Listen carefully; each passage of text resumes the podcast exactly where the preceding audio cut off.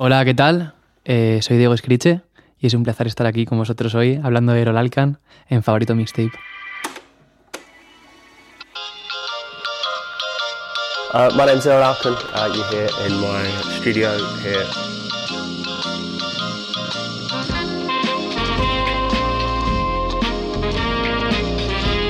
My nomination for uh, best DJ, all-time DJ in the world, would have to be Errol Alcan.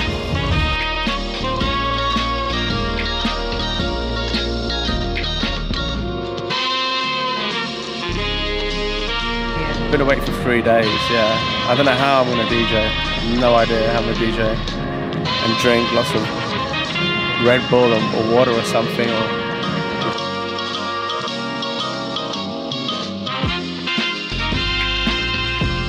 Roland have reissued these drum machines and I hope this doesn't look like an advert for them but I have to say oh, I really like them.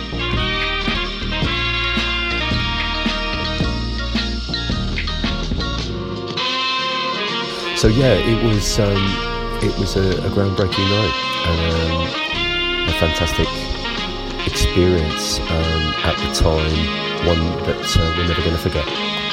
Thank you, Ella.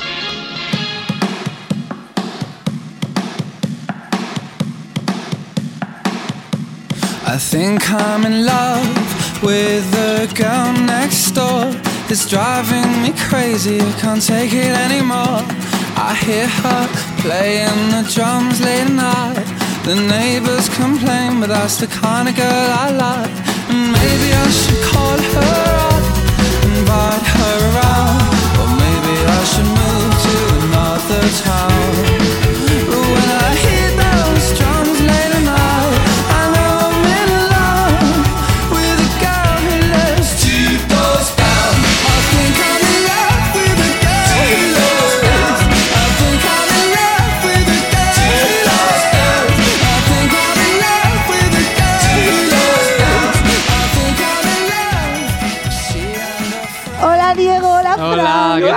Estáis? ¿Qué tal? Muy bien. Eh, bueno, yo soy Ade, eh, tengo a Fran aquí delante mío y a Diego aquí a mi izquierda y eh, estáis escuchando Favorito Mixtape. Eh, hoy vamos a hablar de De Erol Alcan. Errol Alcan, que ¿por qué has escogido a Errol Alcan? Pues Erol Alcan es una persona que me ha influido mucho a nivel musical y estético en general, ya que desde que era adolescente me llamó mucho la atención eh, su capacidad para estar entre el mundo de la música electrónica, de la producción, de DJ, eh, del rock, del indie, todo De esto. todo. de Es que todo. vamos Claro, a... pero ¿quién, es Diego? Eso es Exacto. importante. ¿Quién es Diego? Diego Escriche, a mi derecha. Yo soy Diego Escriche. Eh, Es Diego Fran, es, eh, yo lo conocí en Acapulco, corría año 2015, grupo, no ciudad, no ciudad americana. Eh, miembro de Alfa Estilo, miembro de La Plata, eh, productor de Llego de la Paloma de VVV. Eh, básicamente es nuestro héroe alcampatrio eh, y estamos orgullosos y felices de tenerte aquí, Diego. Muchas Muchísimas gracias. gracias. de verdad. gracias. Eh, antes de arrancar con la canción que Diego elige para nuestra audiencia, eh, estamos acá en eh, el Levis Music Studio, en Casa Levis, acá en Callao, calle en la ciudad de Madrid, eh, con nuestro equipo, nuevo equipo de vídeo y de... Hola Diego, hola Ángela. Eso es. Y Diego, ¿qué canción vas a elegir para fanatizar a nuestra cuantiosa audiencia audiovisual? Vale, pues eh, la primera canción que escuché, que escuché que había producido él eh, fue Space and the Woods de un grupo que se llama Late of the Pier. Es un grupo que existió durante muy poquito tiempo, en mediados de los 2000 en. Inglaterra. Creo que me escuchéis. Vamos a ello.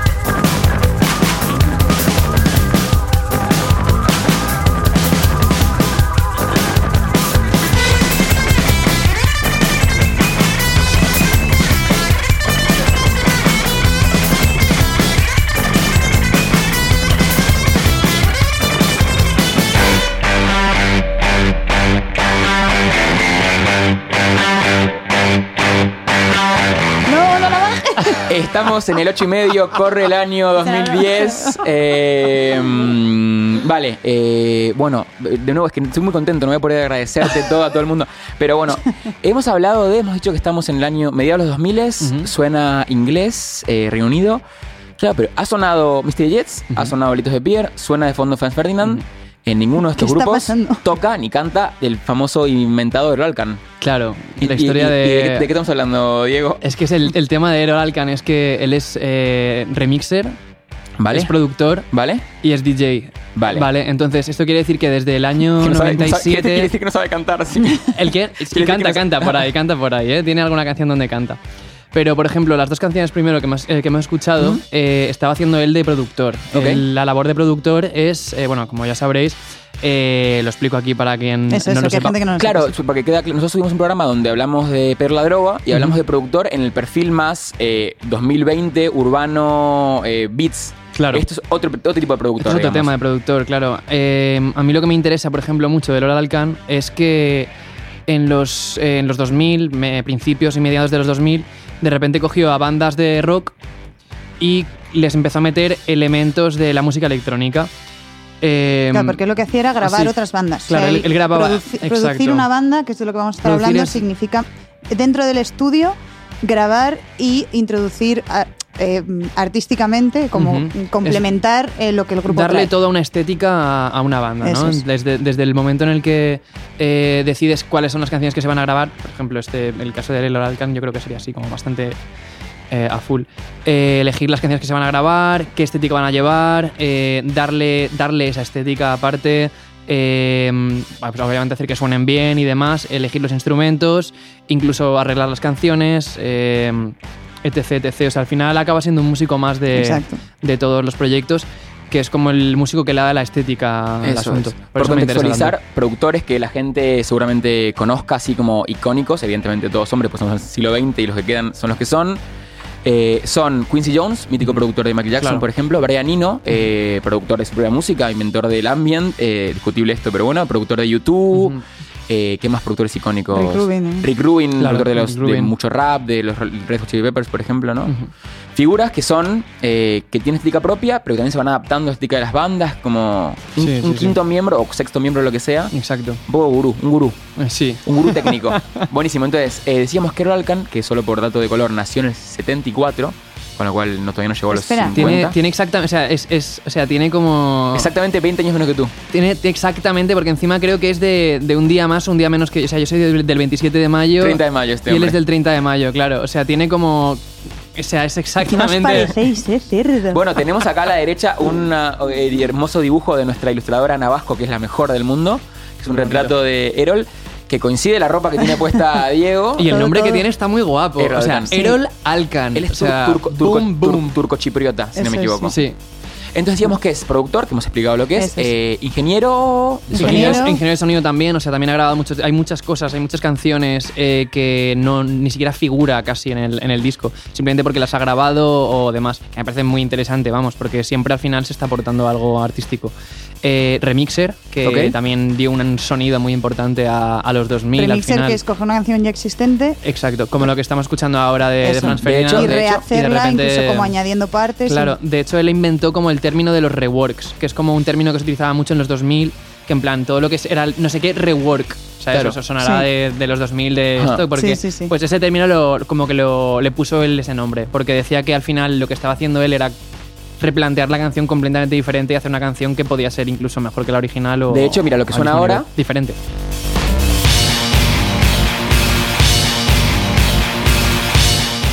Esto que nos pilla justo un momento de muy poca intensidad. No, Esto- pero esto brutal, o sea, al final es como que ha dicho, aquí solo batería, todo lo demás no lo quiero. Es un tema de Franz. Ferdinand- Franz Ferdinand que es el Do You Want To, mítico. Es que es un rework y remixer que yo lo conocí a través de los remix y reworks de Metronomy, MGMT, eh, Franz Ferdinand, bla, bla. Yo creo que para la gente de nuestra generación, ya entrando a la treintena, eh, no muy bajito lo digo. Sí, sí. sí. Feliz cumple. Lo conocemos, lo feliz conocemos. cumple de la ida. Nos llegó en 2011-2012 por todo esto, ¿no? Digamos. Eh, Qué bueno, pena, ¿eh? Me ha dado una pena estar haciendo este programa, o sea, estudiarlo. Bueno, sí, decía una-. Encontramos un meme que después Ángela podrá poner en podrá poner en postproducción que era tipo que vuelva a Tumblr, ¿no? Y era tipo 2012, Sofía Coppola, no sé qué. Antes, tal. antes. Oh, lo que le llaman el, ¿cómo le llaman esto? Em, blog, bloghouse, bloghouse. Blockhouse, pues mira. Bloghouse, me flipa. Yo soy bastante música Somos bloghouse. Bloghouse, sí, sí, rollo eh, MySpace, música MySpace sonando jodidísima porque la subían ahí con un MP3 corrupto, ¿sabes? Sonaba Ay. mal. O sea, yo me acuerdo de escuchar por primera vez Fouls en, en MySpace y decir, qué mal suena, me mola, pero suena fatal. Y luego con el tiempo no sonaba tan mal. Yo creo que era el propio MySpace. O sea, la, Claro, la- la en sí sonaba A mierda.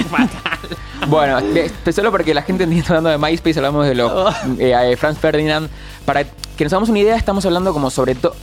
O sea, hablaremos la biografía desde mediados de los 90 hasta mediados de los 2010, a- hasta hoy, digamos, pero, pero el, el, core de la situación es como entre 2006 y 2010, 2012, Sí, por ahí más o menos. 2006, 2007 es su año. Ok, buenísimo. Y 2005 también, ¿sabes? Buenísimo, buenísimo. Solo para que la gente más o menos eh, que escucha entienda, hablamos de lo que se llamó la música New Rave o New Disco o Dance Punk, que eh, Franz Ferdinand, Claxons, todo el sonido francés tipo Justice, hablamos Mystery Jets, o sea, es todo una, un ecosistema de sonidos que, que orbita alrededor de. O hay un de- del principio que se escuchó, que creo que es uno de los uno de los Too Many DJs, Sí. que lo llama, que es el Dice, I am one, to- one, one many DJ. One Many DJ y dice que es el padre, no lo dice literalmente, pero es el padre del, del indie. Lo que en España es más Tal llamar cual, indie. lo que le llamamos al indie, El eso, indie, el, del el festival. indie, el indie de festival, no el indie original de los 90, sino lo que se le llamó a indie o después. sea, todos los chavales y chavalas que hemos ido al FIB en 2012. eso es, eso es, eh, eso eso es, eh, cosa de Pitillo Alcan. y chaqueta de Levis. Eso es cosa de Errol es Alcan. Esto va a ser un cat para encantaría que redes. el, el- el- la portada de este programa sea como un cartel del FIB de 2012. Dios, no, de 2007, por favor, 2007.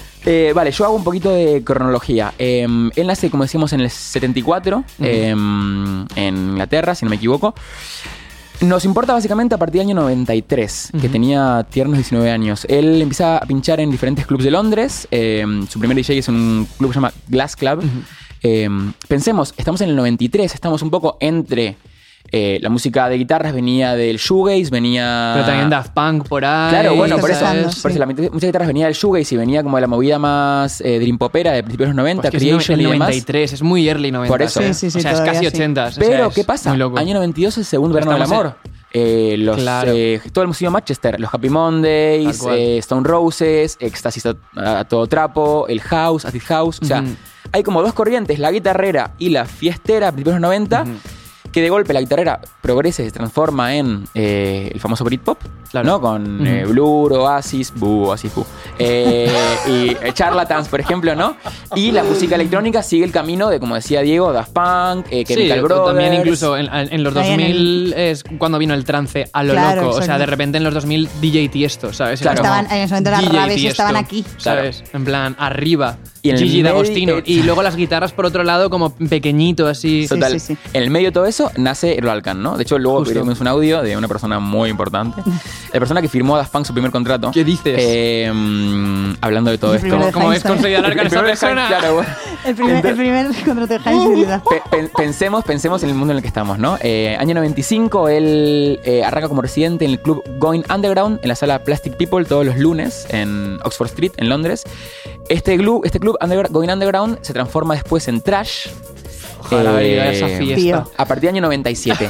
¿Qué es Trash? ¿Qué es Trash Club en, en primero en el Oxford, en Plastic People y luego en The End? Pues Trash Club es el New Rave. O sea, el New Rave, lo que se conocía en los 2000 como el New Rave era eso. O sea, era de repente una discoteca de, donde iban modernos y modernas y modernes a, a escuchar indie de repente, que es como algo súper impensable ahora Pero es que mismo. además indie, eso, ya mezclado. ya mezclado, como cortaba ahí con, Claro. con- Y él ya iba haciendo como remixes de ciertas cosas, iba metiendo electrónica, iba metiendo tal. Una mezcla que también a, a su vez me gusta muchísimo porque tiene una influencia como bastante grande en el no wave de Nueva York de los 80. Claro, luego se pasó allí. Claro, Ah, claro. bueno, claro. Claro, claro, como que de repente eh, ponían mucha, mucha de esta música. En plan, por ejemplo, ponía estas. Mira, aquí estaban por Claro. aquí. Solo ahora mismo de fondo suena un remix de Block Bus Party. Tetras ponía, por ejemplo, Delta 5, cosas así. Claro. Que, mm, que claro, que, que- que en ese momento pues tenían como este punto como más bailongo dentro de la música de, de rock, ¿no? Entonces lo que a mí me gustó Es fue, verdad fue que eso. tiene mucho de New Wave, es- de No Wave, es verdad. no, tiene wave, hay, mucho hay de- una influencia súper grande. Todo el tema de guitarras así como... Por Bueno, ejemplo, y- este- y en esta estos canción... ritmos, mira, subimos un es- poquito. Claro, esta, esta canción, por ejemplo... Es y que lo el- bailas. Claro. El hi-hat este, ¿sabes? Es como súper del, del no wave también, ¿sabes? Total. Podría ser Gang of Four, este principio, ¿sabes? ver, a ver, plan- Gang of no, Four- no, pero, pero, pero, Pero, pero Bus Tetras sí. Total. Bus Tetras sí. No Buah, pero Bus estas guitarras sí, estas guitarras sí que son un poquito Gang of Four. Por Claro, eso. de hecho, aquí yo creo que todavía no Antes no un estaban cuchillo. metiendo toda la parte como más electrónica. O sea, realmente, por ejemplo, aquí yo tengo Mm. que hasta el 2000 en Trash se- simplemente se ponían las canciones tal cual eran. Tal cual. Más o menos. Y luego lo que pasa es que escuchan no wave, ¿no? Félix, que si queréis la ponemos. Sí, o sea, me parece súper venga. Félix divertido. the Housecats, Silver La, Screen. la 4, Diego, por favor. Pero me parece súper divertido, o sea... Claro, la ponen y hace todo el mundo. ¿Qué cojones? Y entonces dicen, ¿por qué no mezclamos esto que estamos poniendo con esto que nos mola tanto ahora? Tal y de cual, repente tienes mm, toda una lista de remixes así que van a perdurar por el resto de la vida. Bueno, claro, eso- solo para entender, yo tengo un par de quotes que hemos sacado del NME, hemos sacado de diferentes revistas, bueno. Claro, Grace Jones iba mucho al, al trash. Grace Jones, para que la conozcan, es Increíble. una modelo, un icono de los 80s y 90s, claro. dice Iba el al trash. Ese artículo Sí, dice, sí. seguramente la única persona del mundo que fue... El mundo iba al trash. Amy Winehouse iba al trash. Pero Grace, final, Grace. Jones, única persona del mundo que fue al Estudio 54, Joder. a Paradise Garage y al trash, ¿no? O sea, para hacer una idea de la movida. Vaya tela, tío. Eh, Pero sí, mira, Bien- viendo los aquí- claxons ahí. Shows de, de Pitches, LCD Sound System, Claxons, Block Party, Too Many DJs, DJs, Scissors Sisters, Phoenix. O sea, era en plan el, o sea, el sitio Sí, de sí, sí. reunión. La primera vez que sonó... sí, como puede eh, ser ahora ir hiperpop, que es como que está de moda, pues en ese momento era eso. Al Claro, final, bueno, ¿no? Y pero- todos los modernos iban ahí como. O sea, ya como bar, garito, además. garito, Sí, sitio sí, al que sí, sí. iba La primera vez que sonó eh, Bittersweet, Bittersweet Symphony de, de Verve fue en Trash antes que en cualquier lado. ¿En O sea, serio? fue, fue el productor ¿Qué dices? y le dio el pre- test pressing ¿Qué va? a Y los a Strokes Errol Khan. igual. ¿Esto es los real? ¿Cómo los- habéis encontrado esta info? que sí, Está en internet. leyendo mucho. Pero mucho. Mucho, o sea, mucho, qué mucho. guapo. Pero que los Bittersweet Symphony por Strokes- primera vez ahí. Los Strokes llegaron ahí y escucharon por primera vez su música en un club. Estaban ves. flipando, estoy en un club, no estoy en un Ya, es bar que- es que era un Nueva club, es que era un club, o sea, era un club de bailar. A toda leche Claro. eh, mi música. Claro, que luego todo esto tuvo como su eco, como ahora, en plan, yo, yo recuerdo, por ejemplo, en Valencia hace cinco, hace, bueno, cinco ya, igual hace diez años. vale, igual hace diez años, co- como que habían así como garitos donde ponían indie y tal, pero que a mí no me molaban, porque ya era como un rollo un poco... Un poco pacón, ¿sabes? Como que era como indie, pero no, no era lo mismo. No era como un entorno como underground, ¿sabes? De loco, ¿sabes? Loco. Es que se tiene, lo que mola de, de lo que hablamos detrás es que se juntan las dos cosas. O sea, se junta Claro. como este tipo de música con luego la gente que va Claro, es que también. esto- Claro, es que a mí lo que me interesa es como que de repente sea la, la gente una. Por ejemplo, o sea, a mí me Es el interesa mucho la, vanguardia en general. Claro, ¿no? es el tema que esto lo oyes hoy en día y no suena ni muy arty, ni muy moderno, ni Pero, en, su, momento, era vanguardia. Total. en su momento era, era pura vanguardia, ¿sabes? Y a mí eso es lo que me interesa un montón, como imaginarme que de repente, o sea, como la vanguardia que fuera, fuera esto. Y no quiero decir como que quiera vivir en ese momento para toda mi vida, para nada.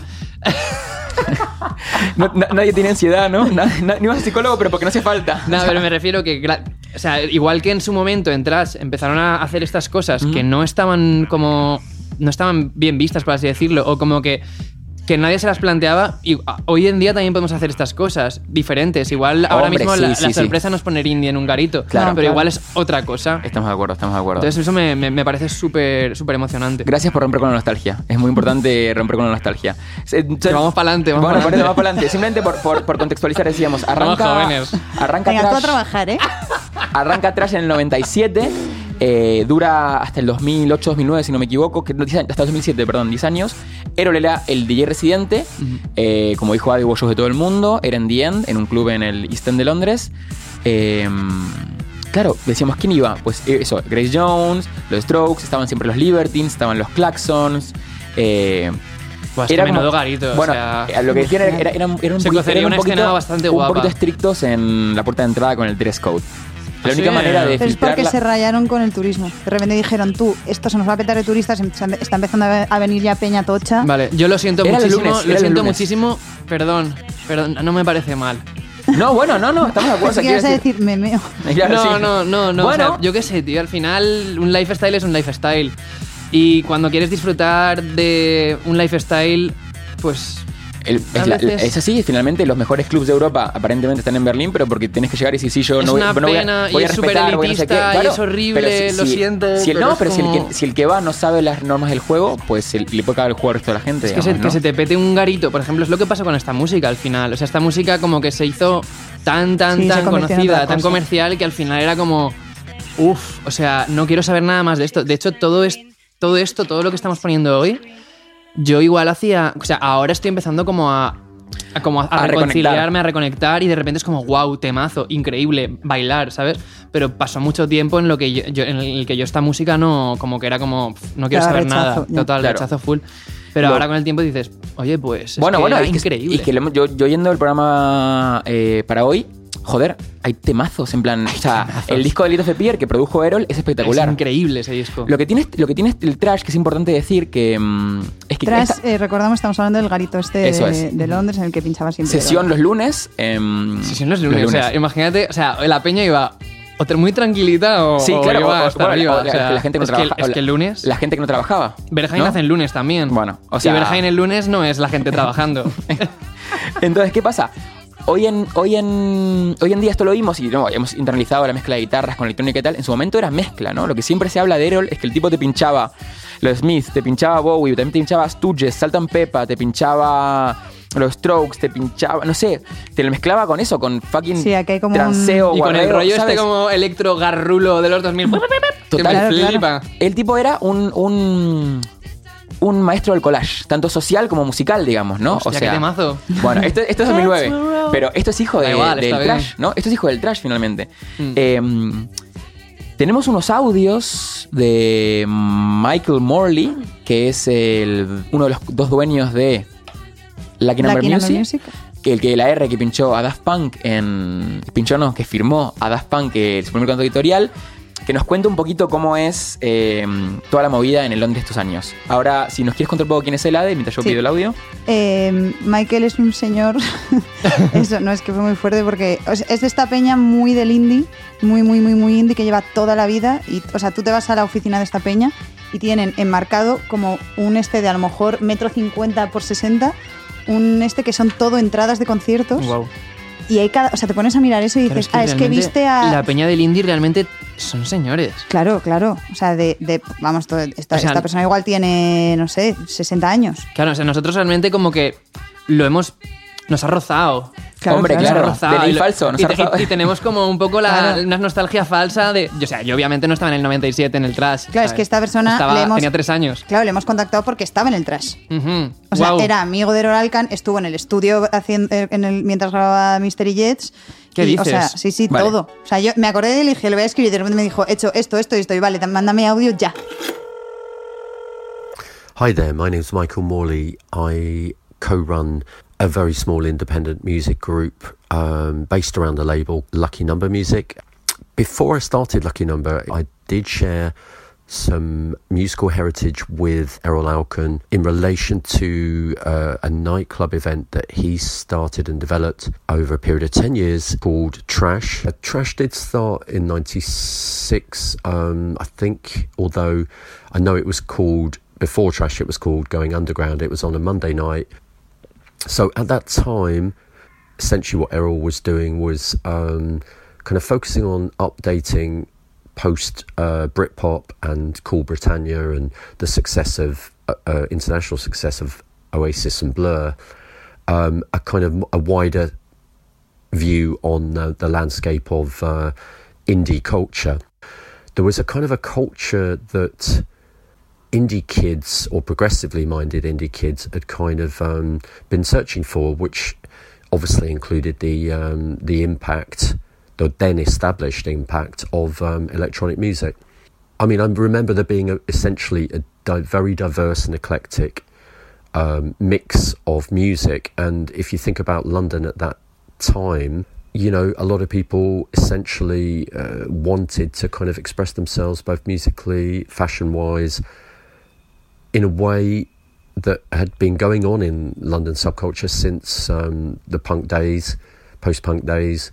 And in fact, trash eventually probably became somewhat um, reminiscent of events like the Blitz Club, um, which was known for, uh, of course, the, the, the Blitz kids and, and the Blitz scene.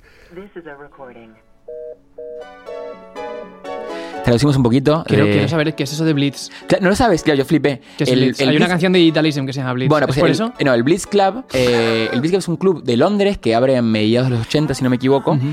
Es donde sale toda la escena New Romantics, plan Boy George, como esta. Mm, esta- vale, me- vi la, la- la versión- peli de Joel George y me gustó mucho. la versión pija del post-punk, digamos, ¿no? O sea, como toda la gente que estaba vestida como entre, entre victoriano, maquillado, dragueado, ochentero, pues claro, es una escena que fue súper seminal en todo el sonido de los segunda mitad de los 80 de Inglaterra. O sea, Spandau Ballet, Boy George, tal. Sí. Esos eran los Blitz Kids, Vale. del carito Blitz, que luego veremos las similitudes espaciales entre The End y el Blitz. Entre Blitz y. O sea, Y Blitz y. Vale. Y The End. Pero bueno, lo que este Michael Morley, que eh, como decíamos es eh, uno de los dueños de Lucky Number, el sello de, de las Heinz en UK. Luego, no sé si está el audio o no, pero te digo, es el tipo que firma el primer contrato de Daft Punk en el año 95 por ahí. Eh, contaba eso, que, para él lo que hace Errol Alkan es colocarse como eh, en la cresta de la ola del, Britpop y de la música de guitarras y empezar a expandir ese sonido hacia una vertiente más electrónica, que lo que él llama los indie kids, indie kids pensemos en noventeros, digamos, ¿no? Eh, que estaban empezando a interesarse en todo eso y cómo él encuentra en Londres y en este momento histórico una manera de empezar a fusionar estos dos mundos. Vamos con el siguiente. Resulta tan emocionante. Bueno, es es que- como bueno, estar escuchando es que esto, ver es como súper Los guay. audios vas a ver cómo Y es que siguen. encima es como una parte de la historia que no está muy... O sea, todo el mundo conoce los 70, los 80, los 90, pero como todo lo que es los 2000 y toda esta escena na- no, no, está, no está del todo claro cómo ocurrió, Total, qué pasó total, está ahí. demasiado presente como para hablar de ello así todavía. hecho. I think Errol's idea was about fusing and breaking down barriers. London was an incredible scene for the emergence of uh, of new electronic based music. I mean, it had had an incredible impact, and London is such a kind of small and and compressed kind of diversity uh, as a as a music scene. It also, of course, spawned um, subcultures like um, you know, drum and bass, which was emerging in that time as well, drum, drum and bass and jungle, trip hop. But it was, I think London was always a focus where, uh, you know, there was a lot of different um, musical genres kind of clashing and um, fusing. And I think that was Errol's, Errol's kind of uh, perfect landscape to express a kind of a, a, progressive idea for the genre indie music. Um, a lot of people essentially also wanted to party.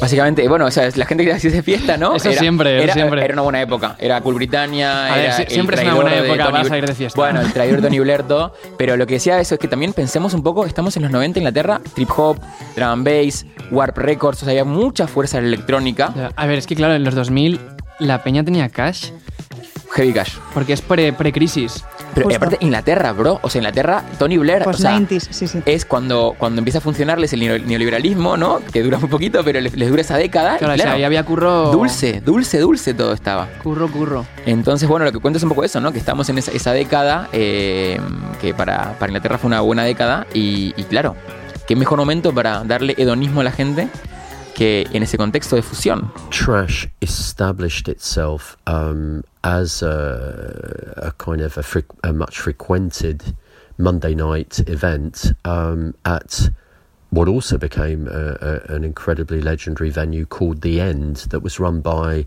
a guy called Mr. C, uh, who'd been in um, probably one of the first acts, certainly that already had some kind of level of success, called The Shaman who'd started uh, much more as a kind of guitar based uh, group and then had, had certainly um, been influenced by rave culture and um, development of uh, the, emergence of acid house and house music and techno that had been um, you know very much about uh, the development of club culture in the UK uh, in the late 80s. Um, so anyway, he started this event, uh, this venue called the End, which was very close to Oxford Street, um, just a bit further away in a in a small area uh, behind Oxford Street, or and in fact behind New Oxford Street, called West Central Street, and it was called the End.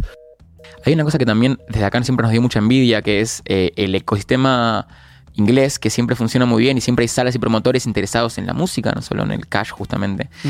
Y mm, cosa que en España cada vez pasa más, por suerte. Hombre, en España últimamente hay buena, Buen- hay buena escenita. buenos por, por todos promotores, lados, sí, sí, sí, sí, por la todos verdad que lados sí. hay como bastante escena guay. Entonces, bueno, lo que decía este tipo eh, es que, claro, eh, Trash arranca en otra sala, pero se establece como Trash en The End, que es una sala que, está en Oxford Street, bueno, justo detrás de Oxford Street, que la funda eh, dos personas, que luego veremos la segunda, pero una de ellas era un tipo que tocaba en un grupo llamado The Shaman, que es estos grupos que arrancan los 90 con guitarras y se pasan a la electrónica mediante haberse ido de Rave a Manchester, mediante tomar mucho éxtasis, ¿no? La famosa política del éxtasis. Eh, entonces, claro, el espacio, la vocación de tener un, un club underground, que ahora lo veremos en el siguiente audio, era muy importante. Era como decir, bueno, es un momento para hacer algo. Hablamos de los Blitz Kids, hablamos del Blitz Club, o sea, es un momento para proponer algo. Hay público que quiere algo cool, que quiere algo diferente. Vamos a darle no solo una sesión, sino un espacio, una meca a la cual poder acudir. Y entonces fundan The End, que yo creo que además la fisionomía del espacio de la cual habla el siguiente audio es muy importante, porque era una sala que tenía dos salas. Una main room, donde la cabina del DJ era la cabina del DJ, era una especie como de lugar focal, y luego una, eh, una backroom. ¿no? Yo creo que la importancia del DJ como un perfil, que también es muy de esta década, o muy de primeros 2000, es como el DJ como él... eh, Sí, como se, que se van enalzando durante los 90 y de repente en 2000 llega como a su cúspide, pues es lo con la, con la de Sí, eran casi Tiesto, como, por ejemplo. como o sea, músicos. Como Claro. músicos, y ya llega Sí, el sí. momento en el que es como el DJ, ¿sabes? Y pum, De hecho, ya se empezaba a ver en carteles de festivales y tal que estaban, o sea, no eran los DJs de después, o sea, que No, no, ya era- era ponían música entre de medias de bandas, o, de, Claro, o sea, claro. no, ya era como ese nivel. Vamos a ver un poquito más de End. Buenísimo. Sí, sí, esto luego lo cortamos, no pasa nada. Esto va a ir cortado. Eh, vale, bueno, lo que decía es un poco lo que hemos comentado antes, que la, tenía una. Bajabas a una planta abajo, tenía una estética bastante underground, tenía dos salas, que eso ayudaba mucho a la espiritualidad o el ritual de la noche, digamos, ¿no? Que no era un cualquier garito. Lo que me da mucha, mucha envidia a mí es como... Bueno, mucha envidia tampoco, porque ahora por suerte está también habiendo una, buena escena. Pero claro, cuando te ponen una, una escena, un lugar, eh, una música, todo, como que te permite eh, mostrarte mucho artísticamente en todos los sentidos, ¿no? O sea, como que eh, yo recuerdo, pues eso, creciendo, bueno, vosotros también lo recordaréis, como creciendo en, en España, yo en mi caso en Valencia, en los 2000 y demás, no había mucha, o sea, había subcultura y tal, pero no, no era como, como ahora, ¿sabes? No era como ahora o no era como, como fuera de, Ujú. de España, ¿no? Eh, a nivel musical, por ejemplo, pues era bastante limitado, o sea, había bandas y tal, por ejemplo en Valencia había bandas, estaba muy guay, no había muchas tampoco, y tampoco había... Y era mucho más punk y todo, ¿no? Yo pienso, yo pienso en, en mi, Sí, subcultu- o sea, mi subcultura claro. del 2010 para atrás, digamos. No, no recuerdo nada cool. O sea, digamos, no, no, no. A ver, puede ser punky Oye, y sí, ¿eh? súper Sí, cool. sí, en pero plan- cuando digo punky me refiero a ron- ron- no sé, no, no, no recuerdo. O sea, en- aquí en este el territorio peninsular mm, eh, me pongo a pensar en eh, eh, pro- proyectos musicales o escenas o lo que sea pre-2000 y en Madrid, por ejemplo, estaba toda la escena del Nasty y grupos como Meteosat y grupos como... Toda esa onda de, de tontipop, que es como se llamó, bien o mal llamado, eh, me parece tan poco interesante. A mí como que me parecía que todo era un poquito pochito, ¿sabes? Eh, no habían... Y pienso en esto y me da envidia en el sentido que era como, joder... A, También yo a creo nivel que artístico por, era por- muy interesante, por la edad que moda... teníamos y todo, o sea, cómo lo veíamos, ¿sabes? Como- Era justo lo de antes. Sí, Era como de- Que no me, que no me Es lo que queríamos claro, cargar, siempre- ¿no? O claro, sea, es que no me, siempre escu- lo de justo que no me de escuche Borja como- Prieto y me diga que Pochito era, que perdón por Pochito, ¿no? Y no, de hecho, hablando con una de las Llego hace un tiempo, claro, yo decía, no sé qué, los hipsters, qué guay. Y me decía, claro, para mí los hipsters es lo que me quiero cargar.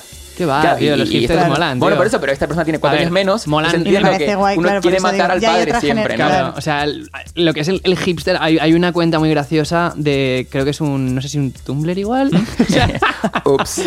que se llama eh, Look at this hipster, que es increíble, súper recomendable, que son hipsters como de los 2000, de 2000 a 2007, unas pintas horribles, me encanta, rollo pitillos rojos, eh, yo qué sé, Bueno, cami- Cami camisas de, Fluo, de, to- de bueno, flúor, sí. de leopardo, Todo esto nace en el trash. flequillos increíbles, Claro, el claro. famoso New Rave, los Claro, claro. tal, todo esto nace aquí. Básicamente, este audio me interesaba porque, bueno, habla de la importancia de los lunes, los domingos, la gente que no trabaja, la gente que es más cool, que puede ir tal, pero sobre todo habla de Andrew Weatherall.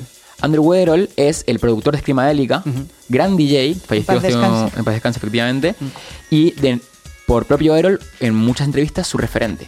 O sea, Andrew Weatherall, que fue eso, productor de que podríamos hablar de Screamadélica como los primeros discos que mezclan guitarreo con cultura rave, ¿no? En el De 91, hecho, hay 92. igual, o sea, en el mismo tipo de entrevista que hemos escuchado al principio del todo en la, en la, en la intro, ¿Mm?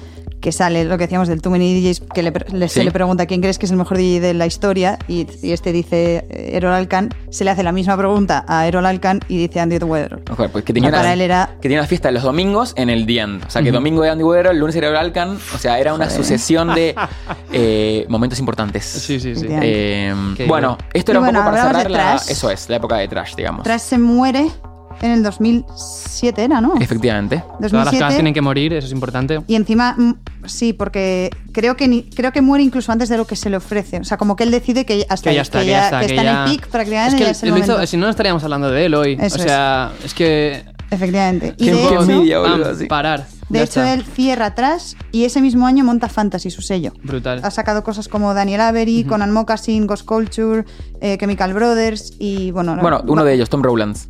Que Ah, es uno de los de Chemical Vale, Brothers. vale, vale. L.A. Priest, que Es es, verdad. el antiguo miembro del cantante de. Eh, Priest me, me encanta. Light of the o sea, Pier. me- bueno, lo, lo primero que sacó me encantó y luego lo, lo que siguió haciendo también me gusta bastante. Está bastante guay. Vamos, no, repite los nombres más lentamente para que la gente entienda la, la magnitud de esto, ¿no? O sea, Sí, Daniel Avery, maestro Daniel de Avery, que electrónica, es lo que, o sea. está- es, es lo que estamos escuchando. Mm, efectivamente. A ver, ¿lo subes un pelín?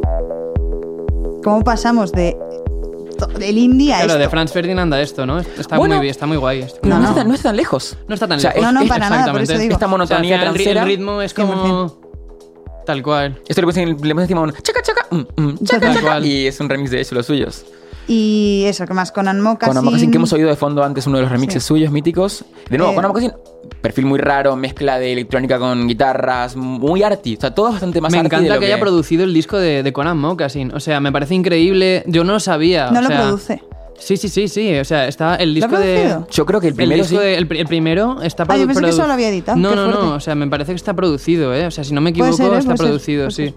Y no sé, me pareció súper. Me pareció súper guay que, que, que haya hecho esto. O sea, Sí, que encima sí. es un disco súper importante, que marcó otra, importante. otra O sea, época más. eh, para mí es el cambio, justamente para mí con Moccasin y Tame Impala y es- esos 2011-2012 es un poco también el cambio de 100%. este lenguaje al siguiente, ¿no? O sigue siendo como más o menos el mismo, pero una evolución lógica, ¿no? De, de cuando se pasó de, o sea, se pasó como de toda esta movida como de los 2000 a lo que luego fue como esto, como Late of Disaplana, Todos, como- todos fuimos madurando un poco. El Priest, sí, no, bueno. De hecho, un, un dato de color, eh, no se edita en su, en su discográfica, pero el disco de Soft Hair, que es el cantante de L.A. Priest Ah. con, Ah, con sí, sí, sí, sí, también sí. ese fue, yo me acuerdo, Baywaves en el coche, el, el mítico cual. single viéndolo en que repeat. tenía un vídeo rarísimo. Rarísimo, como, como con unas boas, Que hacía como- como tal. así, ¿no? Sí, los bailes, los bailes Ay, no tipo... me acuerdo yo de esto. los bailes Era como... muy raro, muy raro. eh, pues un, un sello muy importante Sí. para, para muy, muy, muy boutique, todo muy boutique. Sí. Que luego es en el que él saca también su propio recopilatorio. Este, bueno, como que ah, de hecho sigue, o sea, el sello sigue existiendo y, y está ahí su página web y te puedes meter, es bastante guay. Y mm, nada, esto es en 2007, que cierra atrás, como hemos dicho, monta Fantasy su sello. Eso es. Luego, eh, y ya a partir de ahí, como que él sigue, ya es una especie como de persona ya muy importante y que, y que todo el mundo respeta muchísimo. Entonces, eh, pasa a- a- en 2008 pasa a ser residente en la BBC 6. eh, luego, en- luego ya fue residente en la Boiler Room también. Eh, luego tuvo una residencia en XOYGO, que es otro, otro club de, de Londres. Bueno, como que ya él ya tenía un un estatus ahí. ¿Qué tal? Luego encima le dieron un montón de premios de, de- de mejor DJ de la historia. Mix no Max, sé creo qué que le dio en historia. 2001, 2003, no sé qué. Ah. O sea, Y ya está. Y eso. lo veíamos en la intro, en la, en- creo que es en, en, en Glastonbury o algo así, diciendo en plan de llego en tres días, no sé cómo hacer para pinchar, no Sí. sé qué. Bueno, y pensemos, eh, en 2007 creo que es, 2005, no me acuerdo, Block Party 2005. hacen el Pyramid Stage de, de, de Glastonbury y dedican un tema al trash. This Ya goes ves. out for the trash uh, people, ves. o lo que Sí, sea. O sea, entendamos la relevancia cultural de, de Sí, este sí, o nicho sea, tan chiquito, al final, digamos. Al final, los espacios son donde se crean las cosas. O sea, sin un espacio no se puede generar un movimiento. Y esta persona lo que hizo fue ge- generar un espacio para generar un movimiento. Total. Eh, eso es, Qué Como alegría. hablando, hablando de la Vía Láctea, de Milky Way. Eh, vale, entonces esto es Ralkan como DJ, es Ralkan como dueño de un sello, como productor. No hemos entrado mucho todavía en eso. Eh, ya veremos. Pero antes de entrar a, mm, a productor, me gustaría pasar un segundo por la época de remixer. Porque justo acá decimos 2007, 2008, 2009, es donde yo empiezo a ver en Spotify MGMT Remix, Ujú. de Metronomy Remix. Ya empecé a ver eh, cómo era el Alcan por ahí. Total. Yo Ujú. lo descubrí en esa época, cuando empecé a comprar vinilos, Sí. cuando tenía yo también puestos pitillos. eh, me acuerdo de empezar a ver ¿Te los cosías? no, sí, de hecho, de hecho, yo me los cosía, yo los yo- llevaba, no, no me los podía sacar luego. yo fui a. Me acuerdo. Como es que te los cosías. Claro, los Claro, más yo, pequeños. para, yo me, los, me los compraba ya los más pequeños que pudiera y luego me ¿No pi- comprabais de chica? De chica, obviamente, También. sí, sí, sí, obviamente. Y luego te pillabas así la. el- en Valencia se llama el camal, no sé cómo se la pernera. Y la- lo, lo hacías así y, Hostia. y te cosías esta movida para que ya no. Ya, ya, ya. Bueno, yo- piel. O sea, Ya, ya, ya. Te, te, te y el color. vaquero, no elástico, ¿eh? O sea, yo, yo vivía en Malasaña en ese momento con mis padres. incomodidad. Y me acuerdo de ir a una retuchería, una de estas eh, sastres, sastras que te hacían Sí. retoques y estaba delante mío en la cola para hacerme más, pi- más apretados los pitillos, Cristina Cifuentes. Recuerdo estar haciendo la cola detrás de Cristina Cifuentes, nuestra presi- expresidenta, eh, y, y decir, "Mm, mira", y yo ir haciendo los pitillos más pequeños y luego no me los podía quitar. Tiro O sea, de- bajo, el tiro, el tiro bajo, no te cabía el, el teléfono móvil en el bolsillo. Sí. Total. Éramos tan felices. Eh, bueno, vamos a oír de fondo ahora cuando acabe esta, uno de sus míticos remixes. Yo he elegido el de MGMT, el de Congratulations, porque es mi canción favorita de la historia de la está humanidad. bien, está guay, mola. No, Está el bien. invitado no me importa lo que opine, a mí es mi tema favorito de la playlist. Vale, eh, y vamos a empezar ya a hablar de. Bueno, eso, ha remixado a Claxons, a Block Party, a Daft Punk, a Chemical Brothers, a Tame Impala, MGMT, Yes. Que sepáis que un remix eh, no es como quiero hacer un remix, lo hago. O sea, no es así. Es, es a los, los grupos, las bandas, eligen al remixer. No es como estoy en mi casa y hago un remix. Eso es un bootleg y eso es como ilegal, entre comillas. Lo podéis hacer, o sea, no pasa nada. Pero que al final los remixes estos son como legit remixes. En plan, oye, Erol, hazme un remix. Total. Eso ¿sabes? es. Y vamos a su aspecto de productor ingeniero. Acá ya está bueno que dejemos de hablar Sí, y que hable básicamente el invitado. Vamos a, vamos a, a poner un poco en contexto. Eh, eh, Ero Alcan empieza a producir en 2006. Lo primero que graba son Caras B de The Long Blondes y Mystery Jets. Y a partir de ahí ya produce eh, eso, Long Blondes, Mystery Jets, Light of the Pierre, Ghost Culture, Ride, Teeth of the Sea, Duran Duran, The Killers. Bueno, Raid Traya, ¿eh? Bla, bla, Pues, bla, bueno, bla, un breve- yo a mucha gente en mi vida, a mucha gente le he contado que yo que yo vi a los Mystery Jets en la tienda de discos. Yo a mucha gente le he dicho ¿Qué? que Eh, yo directo? vi a Mystery Jets en 2005 presentando su primer disco. Eso ¿Qué es mentira. dices? Eso es mentira. Es Eso fue- mentira, te lo eso fue- inventaste. Fue mi padre. Mi padre estuvo en Londres y vio a Mystery Jets. ¿vale? Me No trajo un disco y yo toda mi vida, la- seguramente era para, para seducir, no solo eróticamente, sino seducir intelectualmente. Decía la gente, no, yo vi Mystery Jets en 2005. Eso es mentira. Estoy blan- pido perdón. además en, dos- perdón. en 2005, Te ¿cuántos pido años, perdón. ¿cuántos años tenías? No sé, en 2005? tenía ¿Dos? 11, 11, 12. Pues eso. Pido perdón. Ay, los, vi, con- lo- los vi teloneando con, Monkeys, con 11 pero- años se, se vale. Vale, ya está. vale. Eh, ahora, Diego, todo tuyo. Eh, nada, eh, ¿qué, qué queréis que diga? No, bueno, o sea, para mí era Lo que, un poco... lo que haya sido para mí, Claro, ¿no? y tú eres no, más que productor eso, y todo, eso, o eso luego lo hablaremos. o sea, más vale. un poco como esta persona que cambió, o sea, cuál fue Vale. su trayectoria y que cambió dentro de la música a la hora de vale, producir, vale, vale. todo eso. O sea, O sea, luego para mí, por ejemplo, o sea, yo, re- el, yo recuerdo cuando empezó a introducirse lo que se llamaba New Rave, eh, en eso, en 2005, 2006 o por ahí, ¿no? Y cuando yo empecé a escucharlo por primera vez, eh, y yo no, como que entonces no estaba como muy in con la música que había en la radio, tampoco estaba muy in como la, con la música como underground que había, no, como no estaba muy in con nada. La música que me ponían mis padres tampoco me molaba mucho, la que me ponían no me molaba casi nada. Y con YouTube, eh, empecé ya YouTube y, My- y MySpace, me puse como a buscar así y demás. Y de repente empecé a dar con estas cosas, ¿no? O sea, recuerdo pues eso, la canción que os enseñaba antes, la de Late of the Pier, ¿no?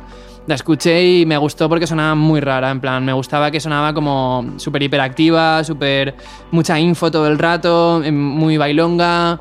Y luego que también eh, a principios, mediados de los 2000, eh, la electrónica estaba, o sea, para los fanáticos del rock estaba muy mal vista. O sea, Sí, por ejemplo, a mis padres no le. La electrónica era como. ¿Qué haces? O sea, no, no puedes. padres sí- a mí me pasaba al Claro. principio de ello, cuando escuchaba bandas No se de puede. electrónica, no, hasta Yo- que escuché un remix. Claro. de Yo escuché por primera vez, me acuerdo Claxons una vez que le- un, un colega me dejó su iPod y dije en, en- en un bus, me lo puse así y tal.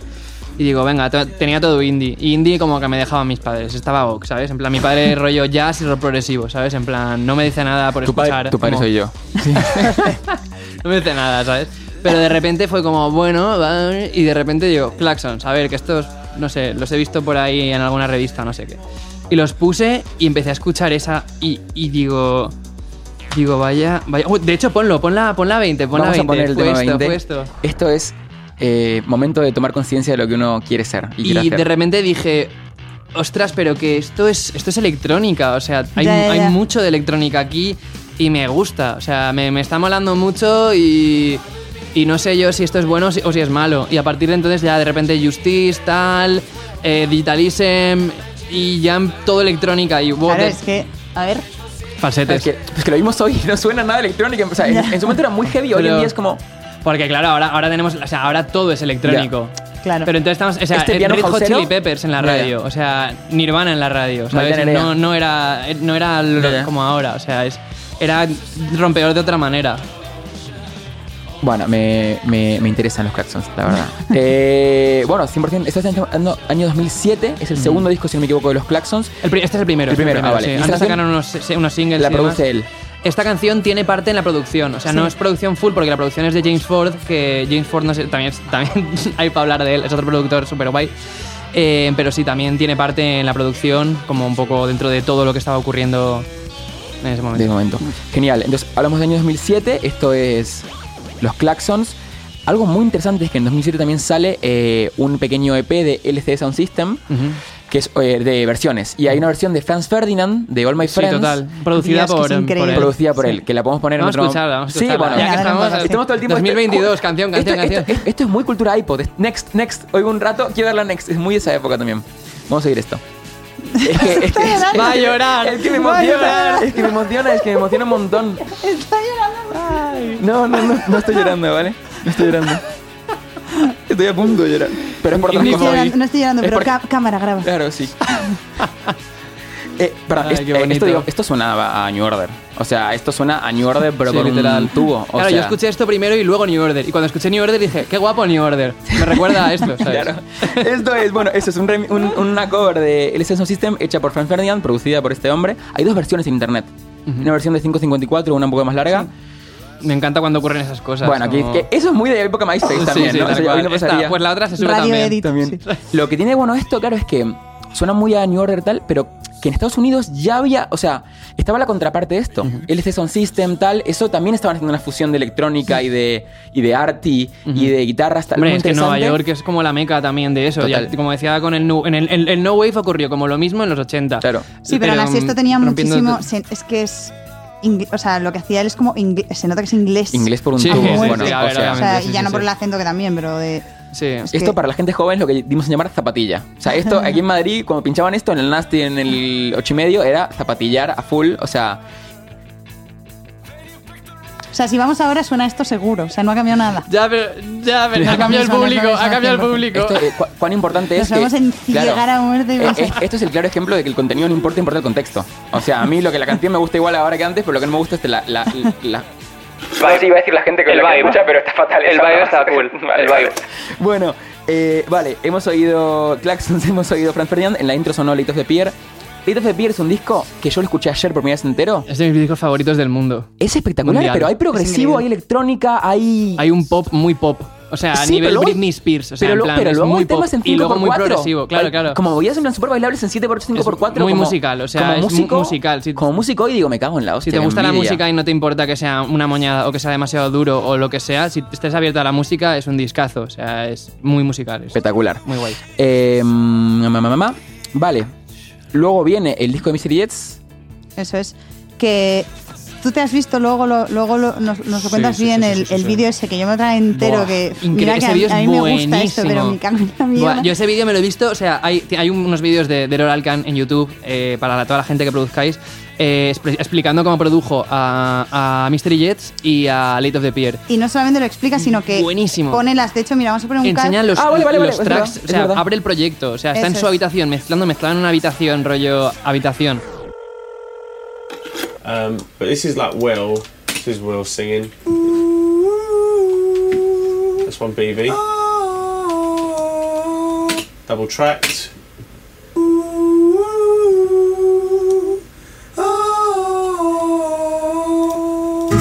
Kai single.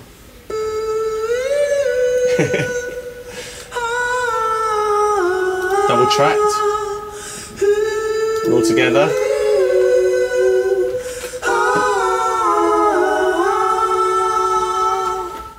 Eh, decías, Ade, perdón. No, eso que, o sea, el cat este lo hemos puesto un segundo para, porque estamos hablando del vídeo este, que Me eso que es que es muy vídeo. guay porque de verdad eh, él tiene el ordenador delante y te va contando sea, todo, mm. poniendo, quitando y te enseña el proyecto entero y todo y claro, yo que ahora me he hecho fan gracias a ti, pero claro, me imagino eso, siendo fan ya, dices, Dios, me muero. Yo lo encontré eso, no sé cómo, y dije, qué maravilla. Encima, como am, produciendo, o sea, un- uno de mis productores favoritos, produciendo uno de mis discos favoritos, Claro. y es como, wow, quiero, no, no quería que acabase nunca. Y le, le he pillado truquillos, obviamente, ¿sabes? Claro. En plan de, amigo, esto lo voy a hacer yo también, y esto también lo voy a hacer yo. Hay un, hay un par de vídeos en internet muy interesantes para los nerds que, donde habla de su equipo. Hay como un Ah, sí. run through de su equipo y mola mucho porque tienen.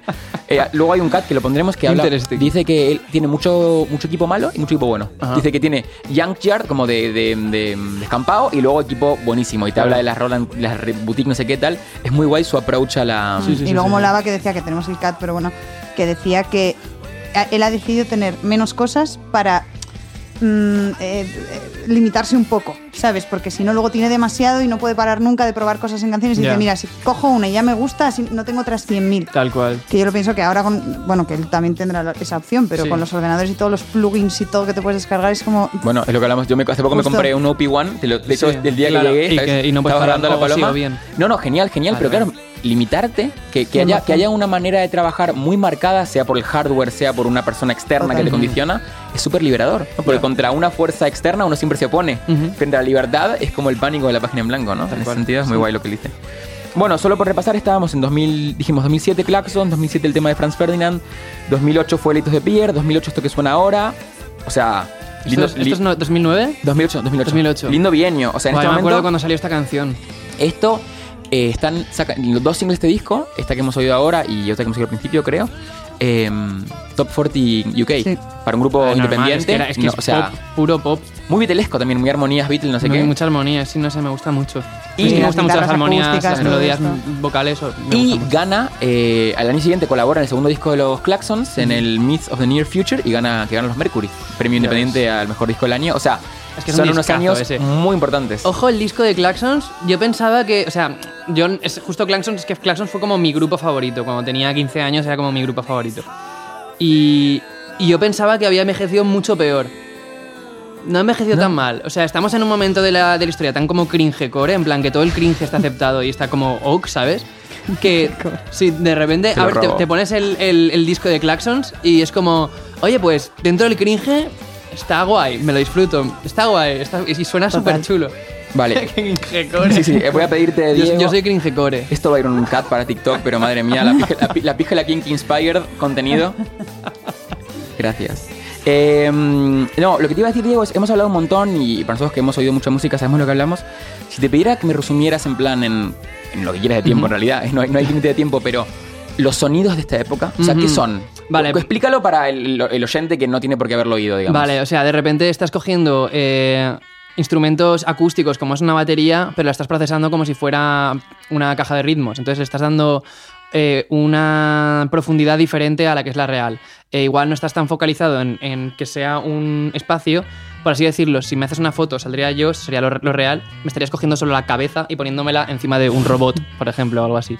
Esos son los sonidos que a mí me interesan tanto, que es cuando estás cogiendo algo del mundo eh, acústico y lo estás metiendo en el mundo electrónico. Le quitas, le quitas ambiente, le quitas la cola de los golpes, Y como... juegas con él, con, o sea, coges un, un sonido, los amplias y pues con mucho como el hip hop. El hip hop funciona así también. Correcto. Y luego aparte pues mucho uso de, de sintes monofónicos y demás, eh, que se utilizaban de una manera como bastante hortera.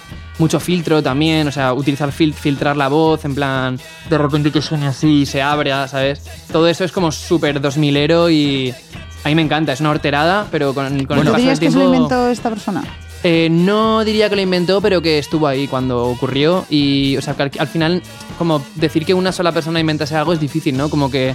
Pero Claro, él- pero que a lo mejor lo hizo como lo normalizó un poco o algo Sí, así. o sea, yo creo que fue una de las personas que lo normalizó, lo llevó Lo al, al mainstream por lo menos. ¿no? Como sí. cogió muchos elementos y los, Claro. los recopiló. Y estaba ahí en ese momento en el que estaba ocurriendo, donde él fue una parte fundamental de que eso se eh, ocurriese, vamos. Yo que soy mucho de referencias y de dónde vienen las cosas, pienso, decías eso, las baterías y el procesamiento de la percusión del hip hop, los sintes monofónicos del synth pop ochentero, Ujú. las guitarras así cortadas, eh, muy, muy, Ah, claro, muy agudas, claro, claro, tal. las guitarras como muy, muy Gang of Four, lo Muy que has dicho Four, tú, muy- muy, muy no wave al muy final. no wave o muy no post-punk wave. americano, El así. ritmo de batería es súper no wave, el Claro. Total, total. Eh, los, Crystal Castles, por ejemplo, luego tenía como ese ritmo todo el rato. tal. los filtros de voz y tal, muy electrónica de los Sí. 90. Es como una confluencia de diferentes eh, backgrounds. Pienso también, en ese sentido, LS Sound System, James Murphy también. Claro. El tipo era DJ. Siendo Increíble. DJ lo que hace es consumir música. Ujú. Y a mí lo que me encanta de esta época, que lo acabo de pensar, es era todo muy efectista. O sea, la gente era muy poco pureta, la gente era muy poco true. El trueness, que durante últimos años Bueno, ha sido en como- esta escena yo creo, ¿no? Bueno, Porque claro, luego aparte claro, estaba ocurriendo como... 100%, es verdad, muchas gracias. Hay que contextualizar. Pero en esta escena, eh, lo, que, lo que importaba era el efectismo o, o o la emoción, más que el efectismo como algo malo, que es un sino poco como. lo que lo- nos volvemos a lo que hablamos antes de Trash. Que todo, o sea, lo juntas todo lo que te gusta y lo pones en una misma cosa. Y- y- ya sea a la hora de y- y grabar, que o ya la- sea a la hora de pinchar. y que la gente disfrute. Soy fan de eso. Populismo, populismo Claro, bien, ¿no? O sea, darle a la sí, gente sí. lo que la gente quiere eh, es muy importante y lo hizo muy bien. Sí, al final ¿no? la gente quiere disfrutar y escuchar la música que quiere escuchar y si tú tienes los recursos para hacerlo, yo creo que está bien hacerlo y, y que así que aportar un poquito a que la gente... Disfrute, ¿no? Y conectéis. Y todo esto sin perder el componente arty. O sea, de nuevo, oigan el disco de Litos de Pierre. Claro, claro. No es tan fácil de escuchar. O sea, es muy fácil de escuchar. Claro, pero eso, tiene eso un- ocurre una con, capa, con eh, Claxons, por ejemplo. Por debajo Sí. de la primera. Es como, es pop, muy- pero a la vez como que no... O sea, es, es muy pop, es súper pop, pero a la vez no es, no es un easy listening. Es como pop, pero muy difícil de escuchar. O sea, es como molesto en algunos momentos, ¿no? Que es lo que me- a mí me gusta, que es como un poco, un poco Loki a veces. Total, ¿sabes? total, total, me encanta. Eh, la siguiente tanda de producciones nosotros la tenemos como recopilada a partir de mediados de la década del 2010. Tenemos un tema de los Killers que se llama The Man, que si lo oyes es una mezcla entre el fame de Bowie y cosas de Peter Gabriel y demás. Tiene, produce dos discos de Ride. Ride, mítico grupo early 90. Es muy loco lo de que de- produjera Raid, ¿eh? Es muy loco. O sea, en plan que Raid dijera, Raid, dijera, Claro, pero ¿quiénes son Ride? ¿Quiénes ¿Quiénes son? Ride? O sea, Ride es un grupo de 90, 91, 92, shoegaze, dream pop, o sea, todo lo que venía antes de lo que estamos hablando. Es una escena como de lo- el, el, el indie ochentero que decanta en el shoegaze, dream popero noventero. Es un grupo que lo dice, claro, Aero Alcan produce esto. Es una mezcla que a priori dirías, mm, Tal what? cual. Y Sí, sí, salen, sí. salen discos muy rockeros, de hecho. Los discos tienen mucha más caña de lo que uno cabría esperar de, sí, sí, sí. de esto. Produce eh, el último disco de Duran Duran. También, que es El loquísimo. último eso. disco de O sea, es como, como se- que se meta ahí, ¿sabes? O sea, me parece increíble. O sea, soy muy fan. Soy fan. Quiero. Soy, soy fan de ese tío. Soy fan. Es, eh, Podríamos decir que es tu favorito. Uno de estos temas es de LA Priest o La Priest. No, nunca está muy seguro de cómo se ¿eh? Sí. Como queráis. O sea, como somos españoles podemos hablar como queramos. La Priest. Engine Remix. Eh, o Engine, como queráis. Eh, pues es una canción que me gusta muchísimo, muchísimo. La original es de LA Priest, que es uno de los miembros de Late of the Pier, que es este grupo que me gusta tanto. Y falleció el baterista de, La- de Late of the Pier. Ah, no sabía. Sí, eh, de hecho, en medio de la movida, por eso no tienen más discos. Fuck. Sí, sí, como en 2008 o 2009 falleció el baterista. Y, pero él justo ya iba produciendo y demás, entonces sacó este, este tema que se llamaba Engine, que era como súper, de repente súper electrónico, nada que ver con lo otro. Remix que le hizo, que le hizo este Errol Alkan que es, es una pasada. Vamos a escuchar este y después vamos a escuchar eh, la siguiente canción. Es un viajazo esto. Es, o sea, es como. un tema suyo con eh, Voice Noise, que es el tema Lemonade. Tal cual. Como las dos facetas, como productor Claro, y de repente es que se mete como más, se pone a, a- a meterle caña como a la electrónica de una manera muy, muy agresiva que me mola también bastante, como apretando ahí más al ruido de los sintes, tal. Bueno, Sí, eh, aún así vamos a recordar, estemos escuchando Favorito Mixtape, tenemos aquí a Diego Scriche, estamos Eso hablando es. de Alcan y estamos en Levis Music Studio, eh, muchas gracias a Levis, En la Casa estamos en la Levis. Casa Levis de Calle Preciados, Este es favorito mixtape y ahora pasamos a la segunda parte, que es la parte emotional, que va dirigida a la pero primero Vamos a escuchar música. uff, qué temazo.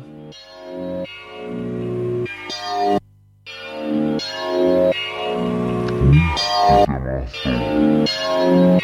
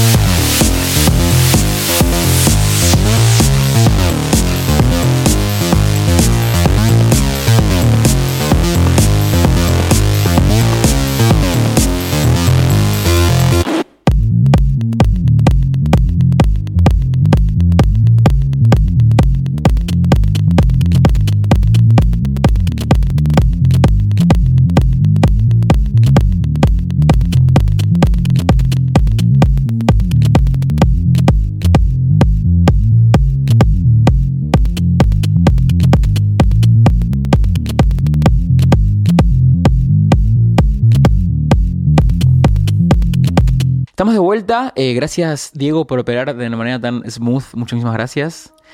Gracias, gracias Angela Patton por ser la realizadora que nos deja cómodo frente a la cámara. Estamos acá en el Levis Music Studio. ¿Levis o Levi's, Adelaida? Bueno, Levis, yo voy a decir. queriendo hacer esta. Ya, este- esto, era un chiste, esto, esto es planeado, pero quedó muy orgánico. Bueno, en el Levi's Music Studio, en la casa Levi's, en la calle Preciados en Madrid. Gracias por la oportunidad, gracias por el espacio. Vamos con la parte emotional que codirige mi colocutora. Sí. eh, ahora te toca a ti, Diego, contarnos Ok. un poco tu, tu vida. Em, nada, o sea, nos contabas antes, pues eso, eh, que esta persona de verdad a ti te ha como marcado. Y.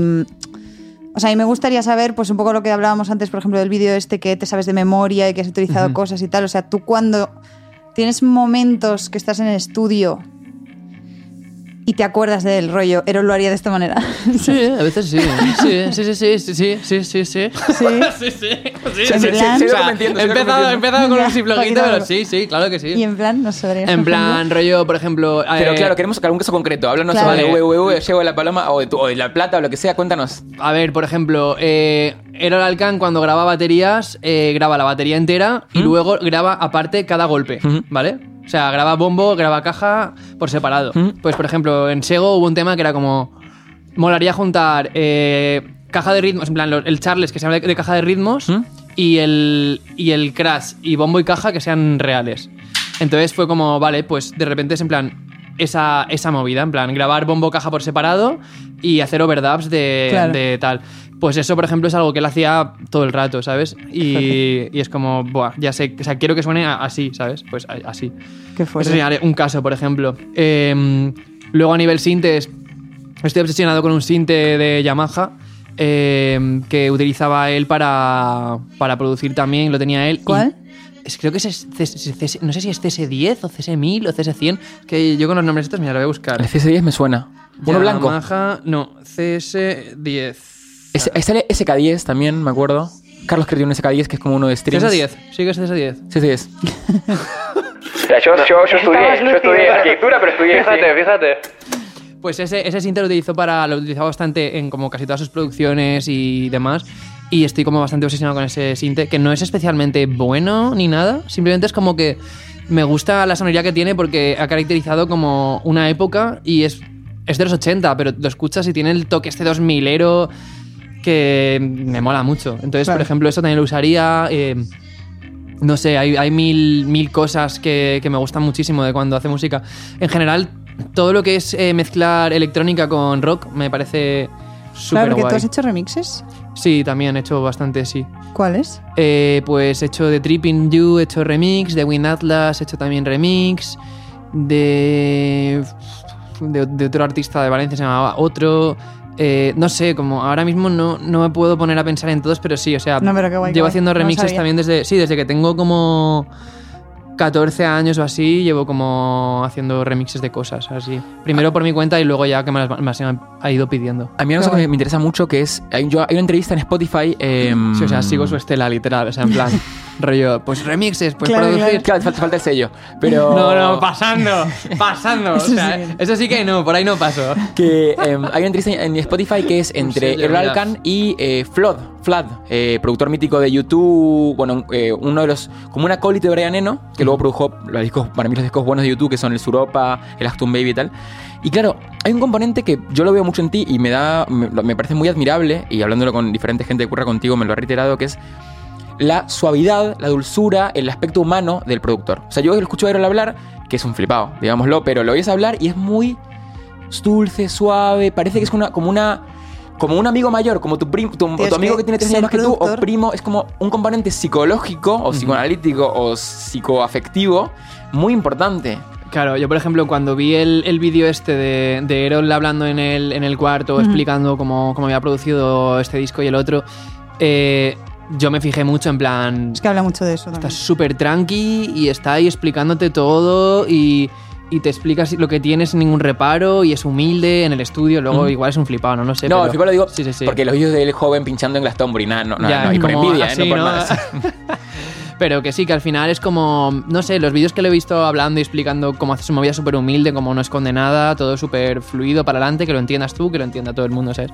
Es que a mí ese aspecto me parecía muy guay. Y yo eso lo veo ¿no? y mucho que, en ti y también. que de verdad, además, te das cuenta ya cuando. Muchas gracias. No, por favor, es O sea, yo, de hecho, yo grabo con Diego también y, y es verdad que es súper importante porque luego, sobre todo cuando grabas con bandas, todas las dinámicas y todo lo que se crea ahí dentro y lo que ya existe, eh, el productor al final es un poco un psicólogo. Hombre. me O parece sea, súper importante como... mantener la calma, eh, no darle más importancia a nadie de- que a otro. Claro, o sea, es súper loco absorber, también. absorber el caos del otro. Absorber el caos del Claro, entender, el músico- entender su vibra viene, también. claro. O sea, tienes que entender su vibra. O sea, no, Sí, es, sí, no, sí. Es, no es- O sea, cuando produces a un grupo, no se trata de que hagas tu disco en su música. Se, se trata de que hagas su disco. O sea, en plan, tienes que estar en su vibra, tienes que estar como en su onda, camuflarte como si fueras Sí, sí, una persona que de. Tú también estás súper de buen humor.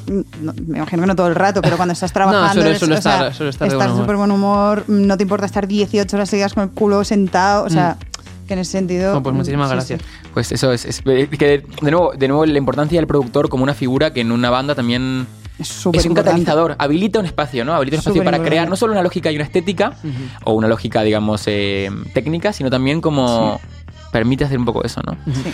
Em, Yo te voy a hacer otra pregunta. A ver, venga, ¿cuál? Venga, ¿qué te hubiese gustado hacer a ti que haya hecho él? DJ. Quiero ser ¿De DJ. verdad? Sí, te lo juro. O sea, siempre, Pensé que ibas a decir el disco de Mystery Jets o algo así. quiero ser DJ, tío. Toda mi vida he querido ser DJ. Soy malísimo, se me da fatal. ¿De verdad? Sí, sí, sí, sí, soy malísimo. O sea, es como. He querido pinchar toda mi vida, yo quiero ser DJ. y no puedo, no entiendo, no, no, no. O sea, no, no, o sea, no entiendo. O no puede ser tan fácil, o es muy difícil. O sea, como que no, no lo ¿Tú consigo. tú qué opinas, Diego?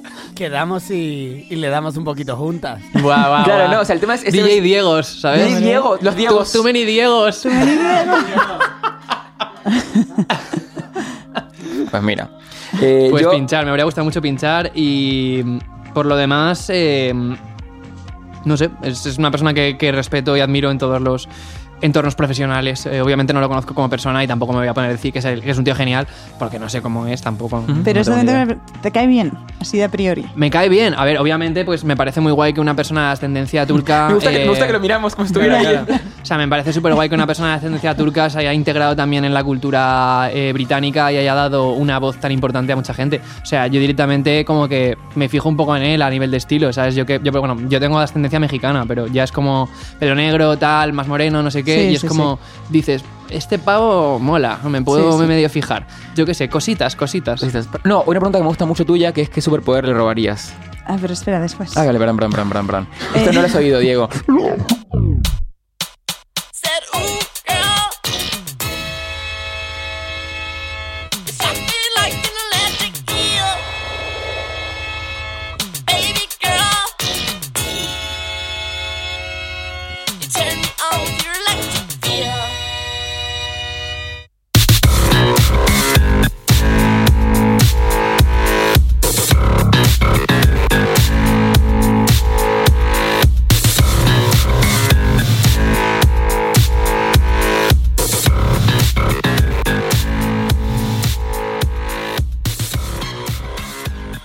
Esto que oíamos igual es un remix de Justice Ujú. haciendo Electric Field de MGMT. Eso es. Pero Alcan no tiene nada que ver en todo esto. No tiene, pero tiene que lo pero- pinchó pero y lo tiene- influenció Y nos ha llevado a muchísimo. todos tiene, a una conversación tiene todo muy que ver deep. con todo esto. Tiene porque- todo que ver con todo esto. Efectivamente. A ver, es una cosa que en algún momento haremos el programa. eh, en Francia, a partir de Daft Punks, hay un. Daft Punks.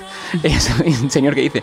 eh, hay muchísima electrónica, ¿no? Y Ed Bank, la discografía que publica Justice. eso es Sebastián otro Teller, programa, bueno, otro programa. Sí, el sí, de hecho queríamos pero hacerlo. el, pero- el ¿En que, el que abre la puerta eh, a todo el sonido soy es, muy fan de es, Banger. es, eh, Errol Esta Alcan. O sea, a mí me llegó, o sea, a mí yo llegué a Justice a través de los remixes de Errol Alcan, Claro. como que mi camino fue primero el inditrónica y luego la electrónica, digamos, ¿no? Eh, ¿Pasamos a Paquito? ¿No quieres alguna, alguna pregunta más antes de eso o pasamos a Paquito? Yo pasaría a Paquito. Vale, eh, vamos a hablar de Paquito. Paquito, Paquito Loco, Paco Loco, Paquito Loco. es un hombre nacido en México, afincado en España, que es productor, que es muy dulce y que está un poco loco. Y que tampoco sabe ser No es tu padre, pero podría serlo. y nos tiene algo que decir sobre Errol Alcan.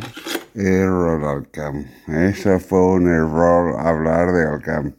Mm, mira, la verdad, te voy a decir la verdad, ¿eh? Yo no lo conocía.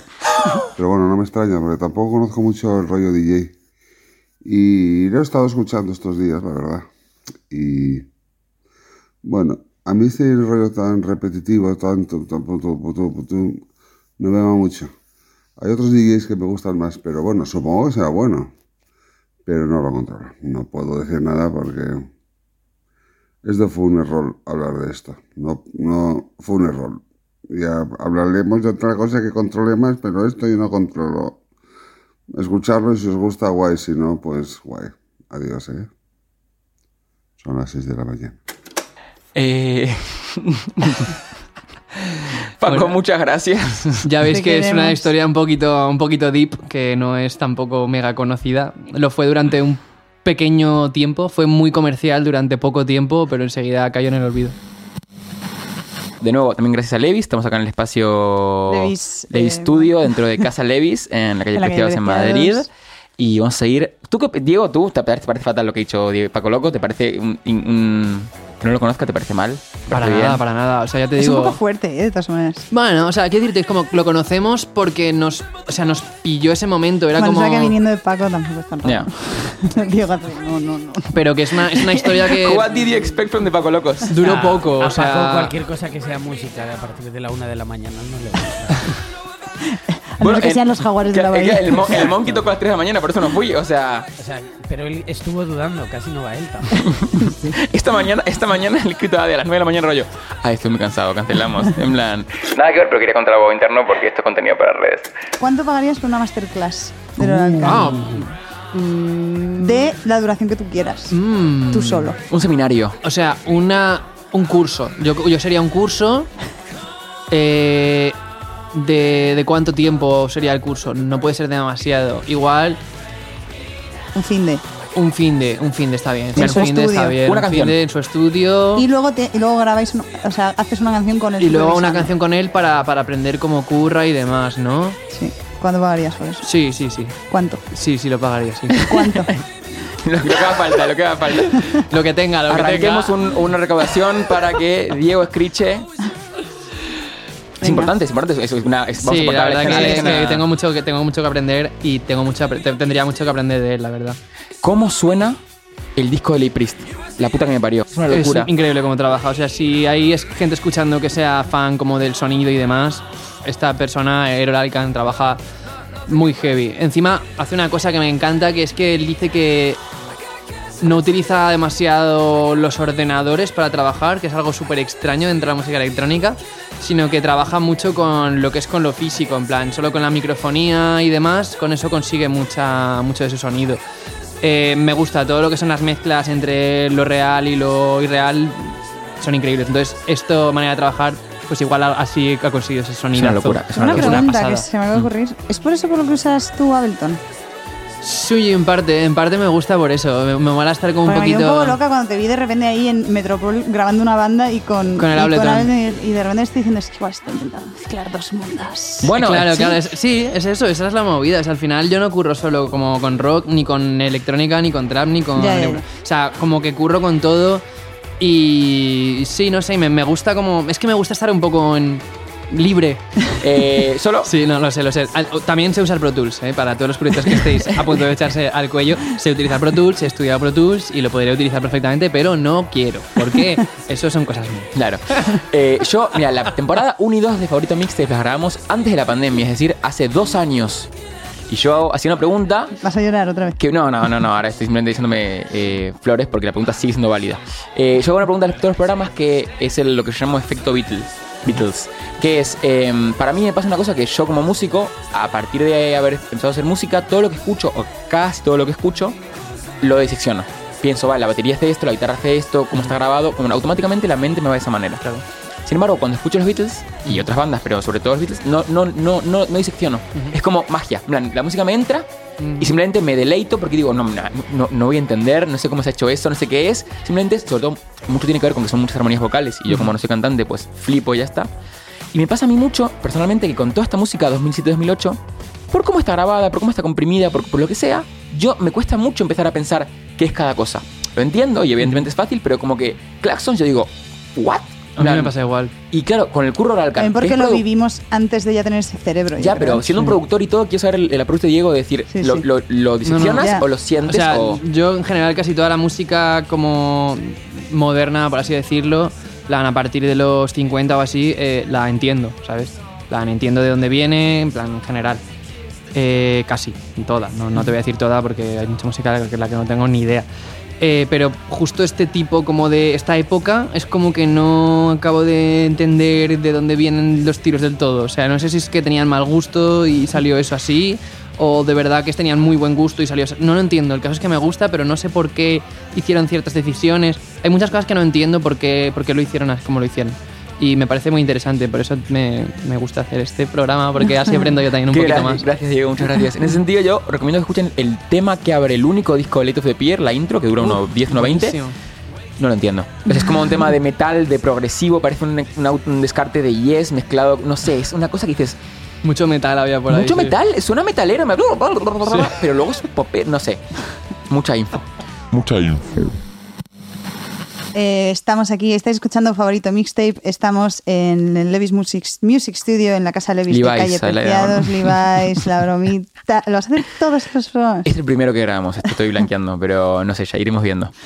Eh, eso, entonces muchas gracias, muchas gracias Diego por estar aquí con nosotros. Jo, muchísimas gracias por traerme, de verdad. Muchas gra- gracias Diego García por estar ahí sentadito. Angela, gracias por la recepción. Angela, gracias. Eh, estamos en YouTube para la gente de Spotify, estamos en Spotify para la gente de YouTube, estamos en Apple Music y cuando sale este programa, una semanita después, sale la playlist. Con todo lo que ha sonado hoy, sea Roalcan, sea influencia, sea previo, sea posterior, la playlist co-curada por Diego y por ahí Sí, por de mí. hecho solemos añadir cosi- alguna cosita Genial. más así para... Va a estar disponible para Spotify. Sí, eh, yo querría antes de nada eh, unas recomendaciones que, Ah, sí. que se me olvida siempre. Eh, pues eso, lo que decías antes de, mira, pues para enterarte bien de esta persona como productor, porque al final aquí ponemos algún tema entero, pero al final son trocitos para hacernos Vale. ideas y tal, y Tiene, pues cosas que eh, o te han encantado, o algún vídeo, los vídeos estos que decíamos. Los vídeos estos son increíbles. Por ejemplo, Errol Alcan, por ejemplo, tiene, en un per- en- tiene su perfil de Spotify, no, no como artista, sino como persona. O sea, te buscas perfiles y te aparece su perfil.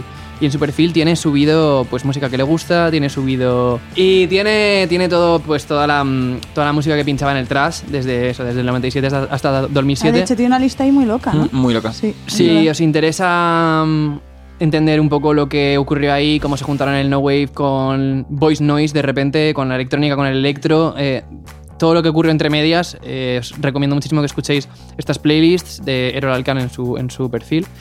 Y, bueno, pues eso, ahora que hay mucha gente también interesada en todo el rollo eh, Year 2000, pues eh, esta es otra faceta de los 2000 muy, muy interesante y menos conocida igual, eh, que también pues para los más frikis pues os puede gustar. Em, Bueno, antes de terminar, eh, Diego, tenemos un regalito para ti, Fran. Dos favor. regalos tenemos hecho. Son, bueno, eh, primero, eh, el retrato que tenemos ahí de nuestra amiga Ana Vasco, la mejor del mundo, haciendo un Gracias, dibujo de Ana. Rolcan para ti. Súper chulo, me encanta. Esto podemos hablar. bonito. Hemos tenido que regrabarlo, te digo, no estás sorprendido porque es el segundo intento que grabamos de esto. Vale, y ahora luego el retrato de Diego, que la primera vez le encantó, ahora también le va a encantar, Sí, pero ya no hay muchísimo. sorpresa de todo me encanta, me gusta muchísimo. Soy yo cuando llevaba el pelo más cortito, hace, hace muy poco realmente. Ya Ana, crece te queremos rápido. un montón, gracias. Sí, está súper chulo, me encanta, me ha sacado súper bien, muchas gracias. Gracias, Me encanta Ana. tener esto, es muy, muy bonito. Es muy mejor del mundo. Bueno, Fran, los honores, por favor, Vale, sí, eh, por favor, eh, like and subscribe a nuestro canal de YouTube eh, y TikTok y todo eso, por favor. Y cerramos con el tema que elija Diego. Pues vamos a cerrar con una canción de Errol Alcan, o sea, un remix de Errol Alcan que es Me suena así. de Justice, que es de Waters of Nazareth, que es una canción que me encanta. De nuevo, decir que me encanta el rango que tiene este señor de, de pasar de algo súper tranqui, súper moñas, como puede ser Mr. Jets, a pasar algo como tan garrulo, como puede ser esta, esta canción. Espero que os guste.